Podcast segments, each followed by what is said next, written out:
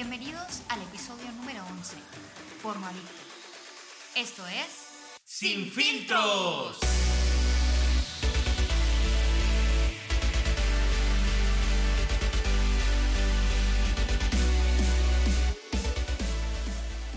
Muy buena familia. Muy buenas a todos. ¿Cómo estáis? Bueno, hoy con nosotros tenemos un invitado súper especial, es Silvina. Así es, así Y la verdad que estamos muy, muy contentos. Así es, él se llama David Pérez y él es fundador de Lliures Debò. Así que bienvenido David. Muchas gracias. ¿Qué tal? ¿Cómo estás? Pues muy bien, encantado de, de estar con vosotros. Qué bueno. Él estuvo con nosotros eh, en un live de hace unos viernes atrás. Exactamente. Y nos gustaría que te volvieras a presentar para todos aquellos que no han visto el live. ¿Quién es David? Ah, pues bien, soy ah, un hombre de 31 años del pueblo cerca de Barcelona, en Cardedeu. Muy Ah, bien. Estoy casado y tengo dos hijos, una niña de 4 y un niño de un año y medio casi. Ah, y trabajo en una escuela de maestro de música.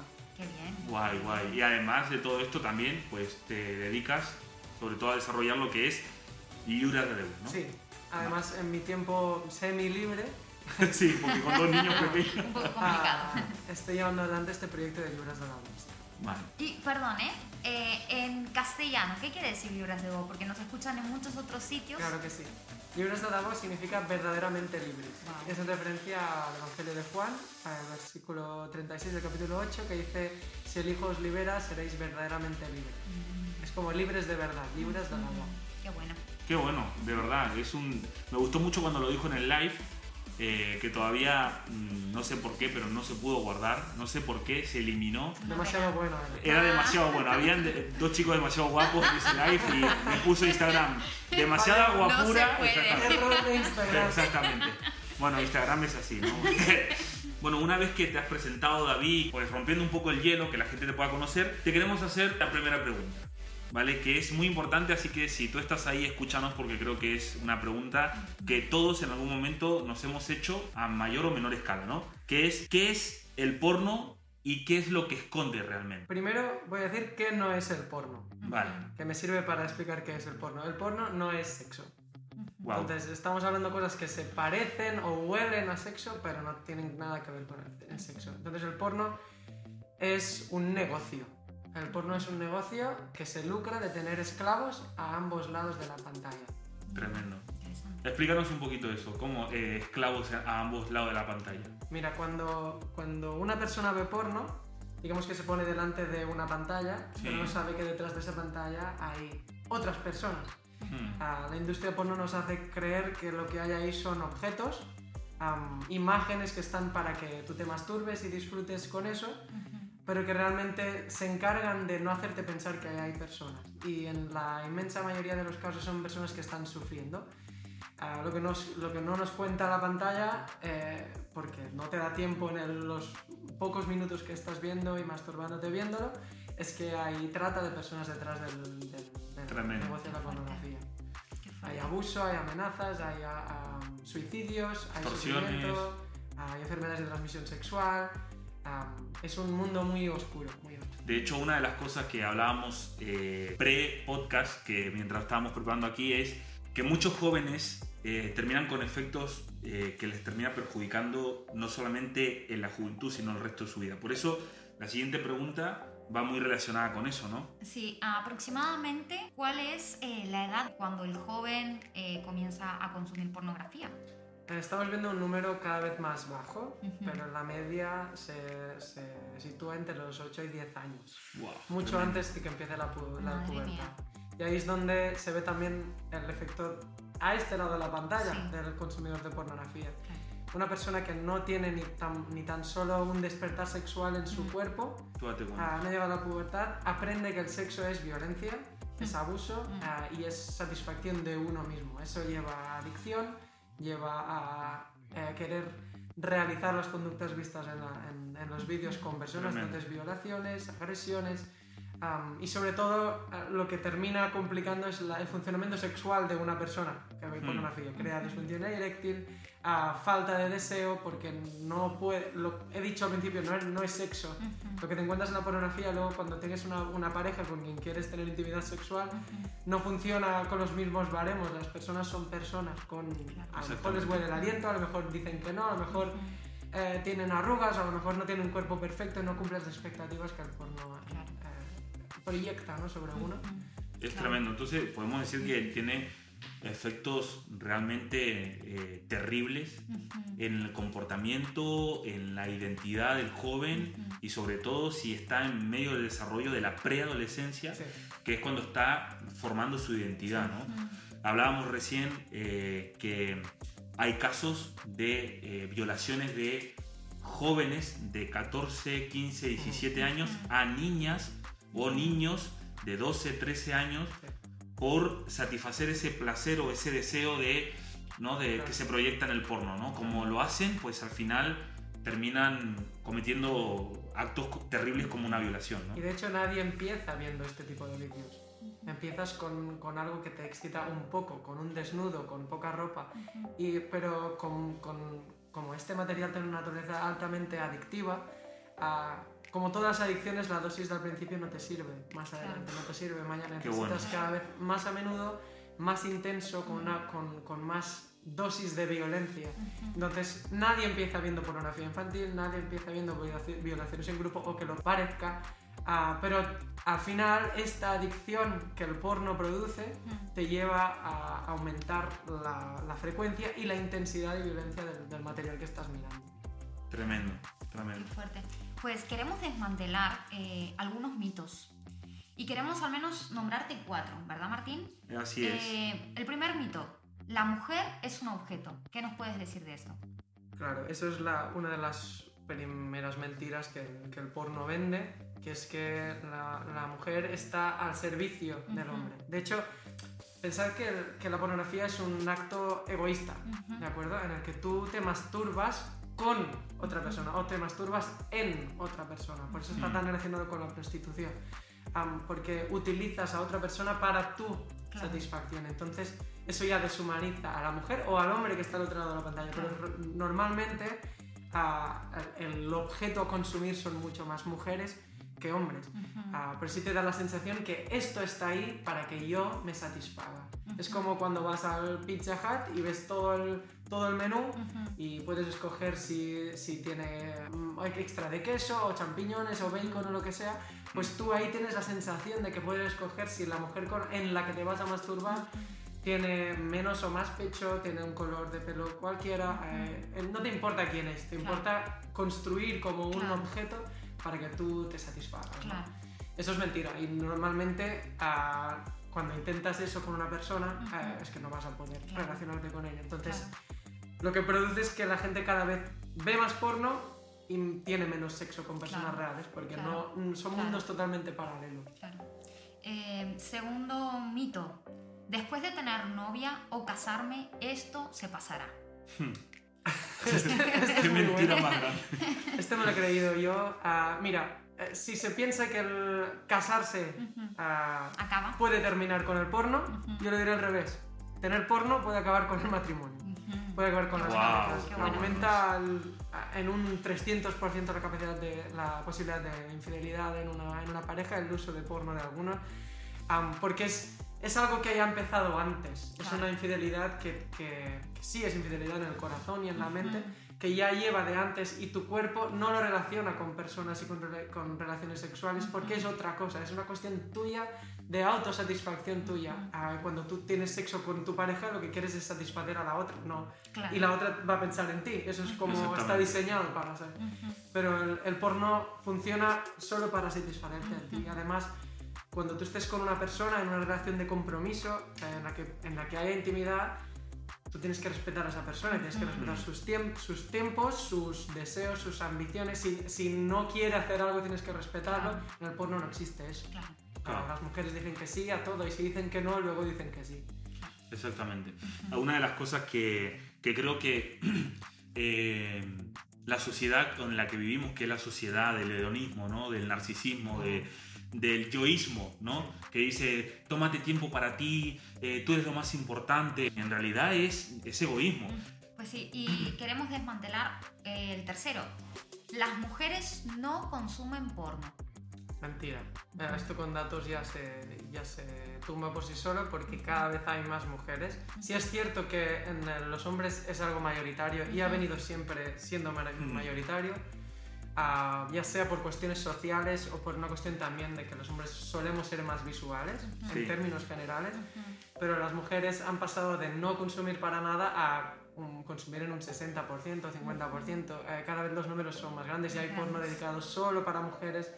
Y como no es un, como no es un tema de sexo, sino de autosatisfacción, Claro. eh, las mujeres también tienen carencias en el alma, también tienen Ujú. necesidades de ser aceptadas y tienen que participar en el juego, Mm. Eh, el juego hipersexualizado de esta sociedad. Entonces Claro. tienen que jugar a esto. Claro. Ah, y o quieren, ¿no? o se piensan que quieren, igual que los hombres quieren, pero es que se piensan que quieren, porque nadie quiere estar delante de una pantalla masturbándose. Eso no es, no es, no es sexo, y no, es- no, se, no se disfruta realmente. La frase típica de yo controlo y en realidad no controlas nada, No, ¿no?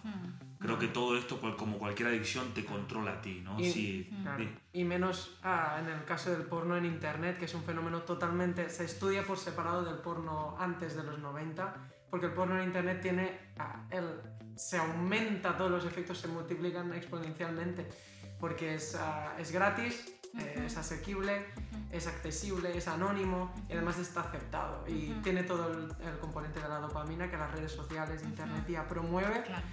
Si le sumas a la pornografía y su naturaleza adictiva con la naturaleza adictiva del- de la tecnología y las redes, pues tienes Claro. una bomba. Claro. Qué terrible. Claro. Qué terrible, de verdad. Muy bien, y hablamos sobre el último mito. Este es muy interesante, escuchen todos los que están por ahí. Los cristianos no ven porno. Amén.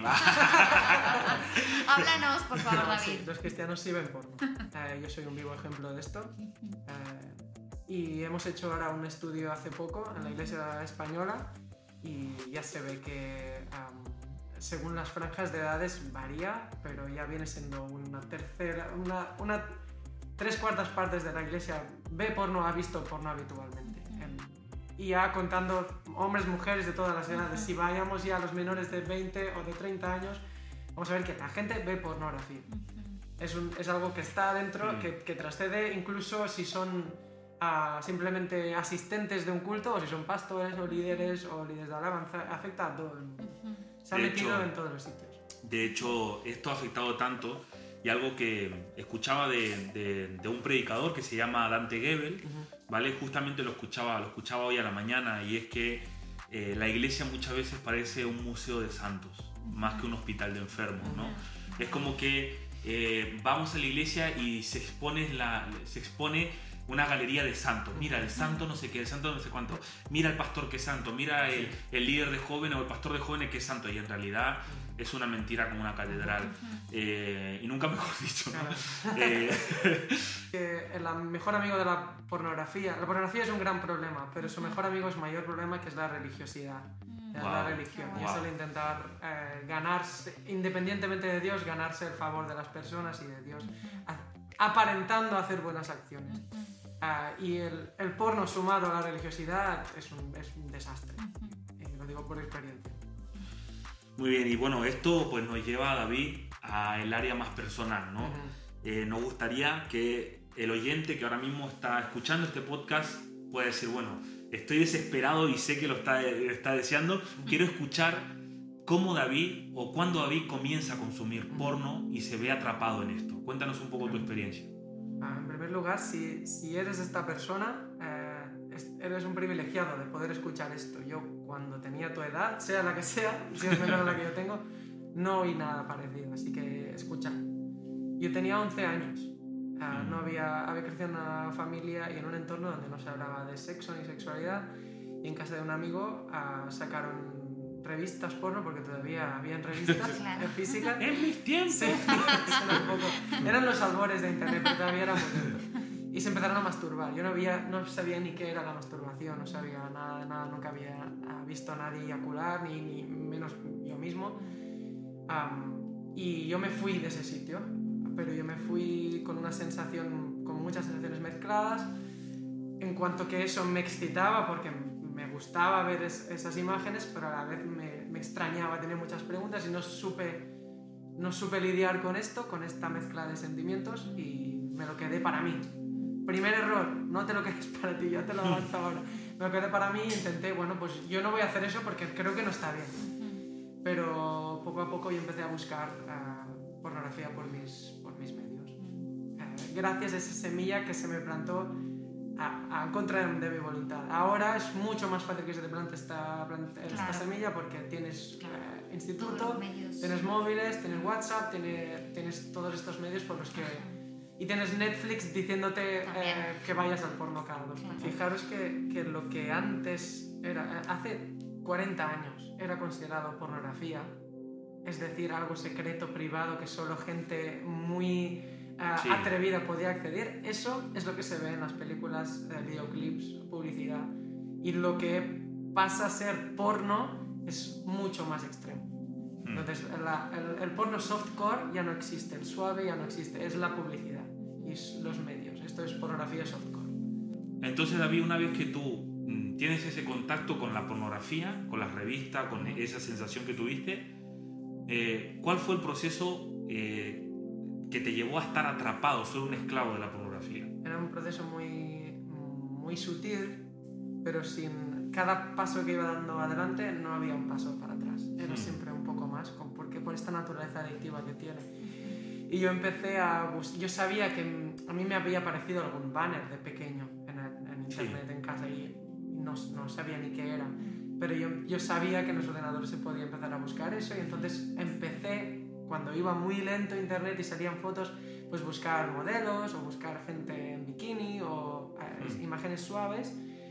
Uh, siempre en secreto, siempre claro. escondido de todo el mundo. Eso es como lo peor de, de todo. Um, y, y, empecé a, a, buscar cada vez imágenes un poco más intensas y a aprender a masturbarme viendo estas imágenes y luego vienen los vídeos y no, no, me di cuenta y al cabo de los años estaba consumiendo porno um, muy frecuentemente. A veces era diario, a veces era una vez al mes o una vez a la semana, dos veces a la semana. No importa tanto la frecuencia, sino que es que nunca para y que siempre claro. consumes cosas que, que, te das cuenta que esto no, esto no me excita realmente, porque estoy viendo esto. Uh, incluso empezaba a, a, ver que cuando me, yo veía más porno cuando más problemas tenía en la escuela con, mi, mis relaciones, en mi familia o quien sea. Entonces más acudía a la pornografía. Era una muleta un emocional, sí, un escape. Como cualquier adicto, ¿no? Como sí. el adicto a la sí. droga se va a las drogas o a la cocaína o al claro. alcohol, ¿no? A, a, refugiarse ahí, pues la persona que tiene una adicción con esto, pues se va a lo que le, la ampara o sí. le da un poco de alivio, ¿no? Sí. En este caso. Profundamente. Entonces, una vez que tú tienes, o sea, estás atrapadísimo, uh -huh. ¿cómo consigues salir de ahí? O sea, ¿cuál es el punto de no retorno?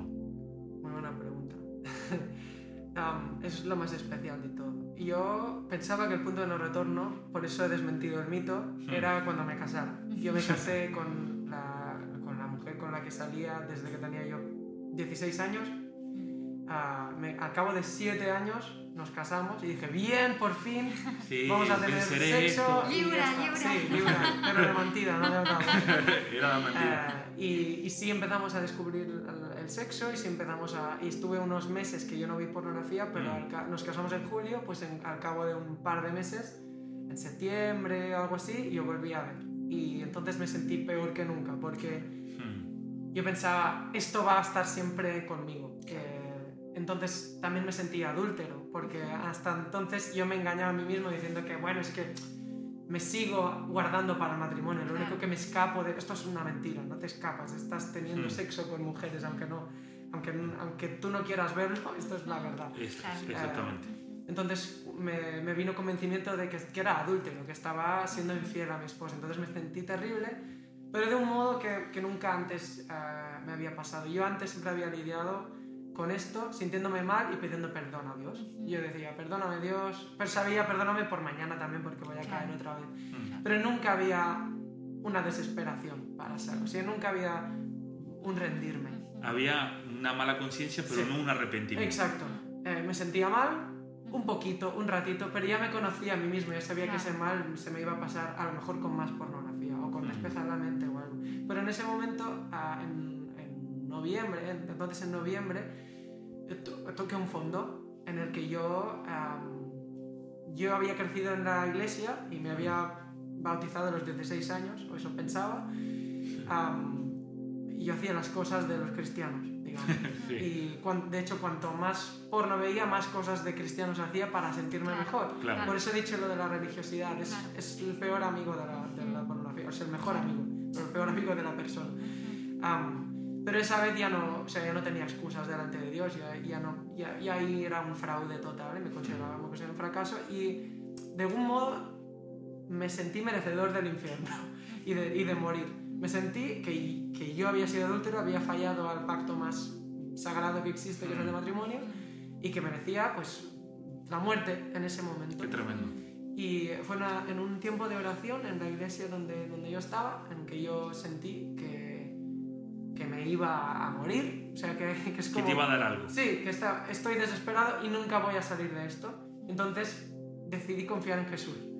Y dije, mira, ya sé que desde pequeño yo digo que soy cristiano, pero si existe Jesús y si tú Jesús quitas esto, no te prometo que voy a mejorar, sino es que te digo, quítamelo o me muero.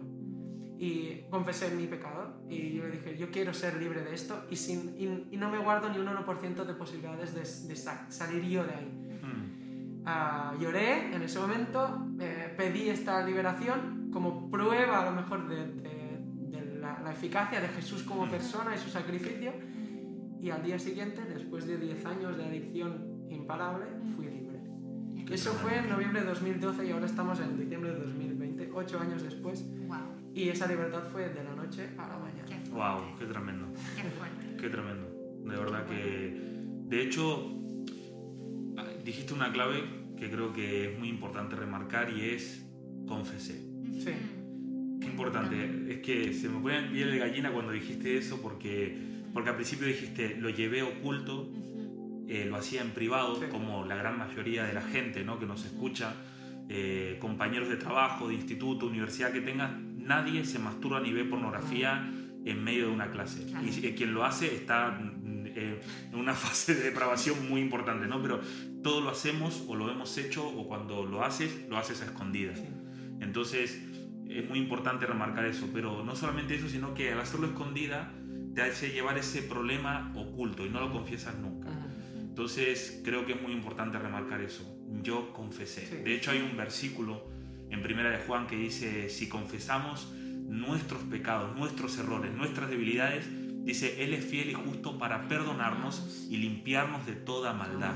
Entonces la confesión es muy importante, chicos. Y confesé- yo le confesé a Dios, no tenía nadie, o pensaba que no tenía nadie que confesarle, pero confesar a Dios y confesar a alguien, hablar con otra, con otra persona, hacerla partícipe de, de esto, a usar los labios, o sea, usar la voz y decirlo. Am- lo que me pasó luego, yo fui liberado de la, de la pornografía, ¿de acuerdo? No, Mm. Nunca volví a ver pornografía, a, a no fuera, a no ser que fuera accidentalmente y quitarlo, con este fin de yo buscar algo Mm. Ah, para saciarme, pero sí seguí masturbándome un tiempo, ah, hasta que entendí, el Espíritu Santo me hizo entender que, que masturbarse es fallar al, al- pacto con mi esposa, porque no estaba entregándome mi cuerpo a ella. Ah, fui liberado también, pero luego, hace pocos meses, me, me di cuenta que, que la liberación no estaba completa, porque Dios me mostró la raíz de, de esa adicción, que era temor a los hombres. Nunca el problema es la pornografía. Nunca la- el problema de verdad es tu consumo de pornografía. Tú consumes porno porque tienes una carencia que solo Dios puede suplir. Mm. Y yo- en mi caso era que yo necesitaba la aceptación y el cariño de los demás. Y como es imposible tener el cariño de todo el mundo, por muy buen músico, padre, esposo, Mm. amigo que seas, ah, yo te- tenía que, tenía que ir a buscar donde las mujeres siempre tenían orgasmos conmigo y todo el mundo estaba Claro. contento conmigo. Cuando fui, a cabo de, o sea, hacía pocos meses, fui liberado de esto y yo considero que mi liberación ha sido completa porque Dios ha permitido no solo sacar lo que hay en la superficie, que es el porno, sino la raíz, que era una... ah, que, era, que era un pecado, Que era algo mucho más Sí, profundo. que era tema- temer a los hombres más que a Dios. Entonces, si, si tú estás viendo porno, eh, no solo planteate, ostras, a lo mejor debería dejarlo por mi salud, por los que me rodean, porque yo quiero casarme un día, sino también piénsate que tienes una señal, te está apuntando a que necesitas a Dios por algo. Ah, y, y, a lo mejor te piensas que lo conoces, pero no lo conoces porque, porque sigues viendo pornografía para saciar algo en tu alma, incluso en tu espíritu que no está solucionado. Totalmente. Ahora, creo que nos ha dado tips muy importantes, ¿no? Sí, nos gustaría mucho que pudieras eh, hablarles a nuestros oyentes, eh, pudieras darles algunos consejos eh, o pautas que a lo mejor a ti te han, te han ayudado durante todo este proceso. Claro, con mucho gusto. Ah, el primero es que, que no te atrevas a empezar este proceso de dejar la pornografía sin tener en cuenta a Dios. Porque solo con Dios se sale de ahí. hay, habrá métodos y tú puedes googlear y encontrar métodos de autoayuda, coaching, lo que sea, pero esto nunca va a llegar a la raíz. Si ves porno es porque hay una raíz que solo Dios puede, puede sanar. La otra es que no, no intentes hacerlo solo. Con, en tu, no, no, yo de verdad me pongo. A ten personas alrededor que no estén en la pornografía, importante, porque, porque hay mucha gente que tiene grupos de WhatsApp para decirse, oh, yo también vi porno, yo también vi porno, qué mal estamos todos.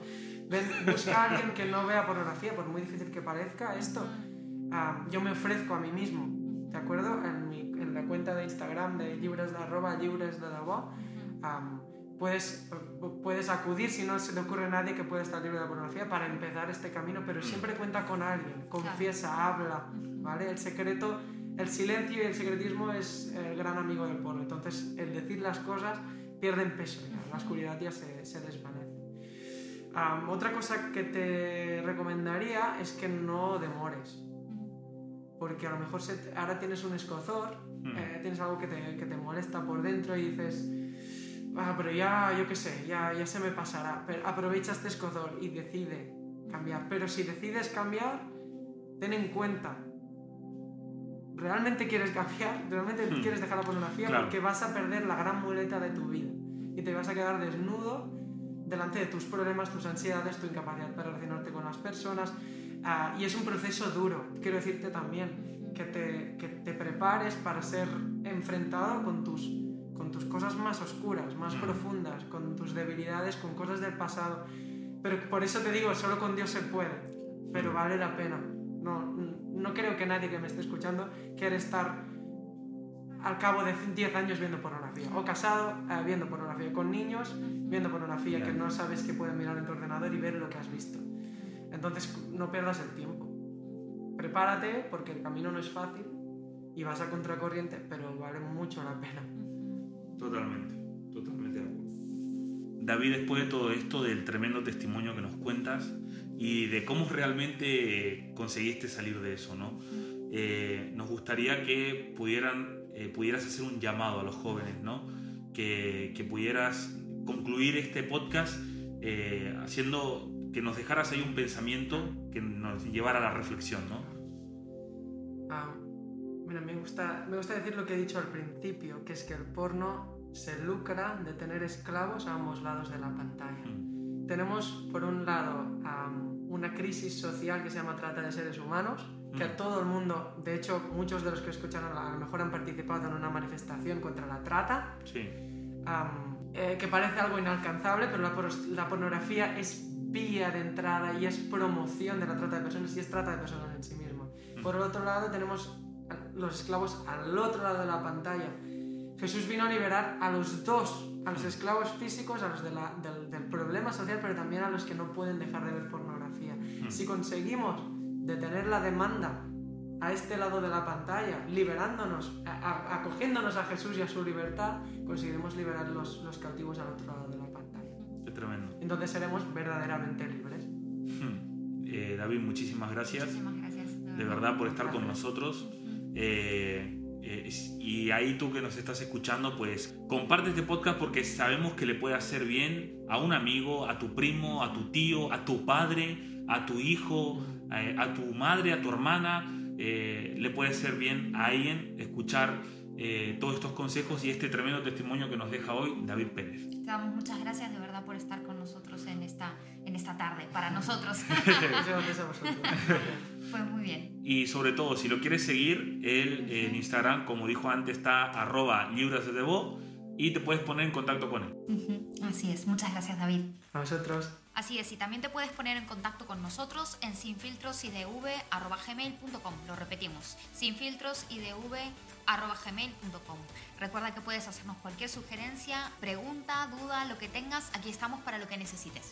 No te olvides también de que estamos en Instagram, en sinfiltros-sf. Así que búscanos porque seguiremos anunciando varias cositas que tenemos pendientes. Así es.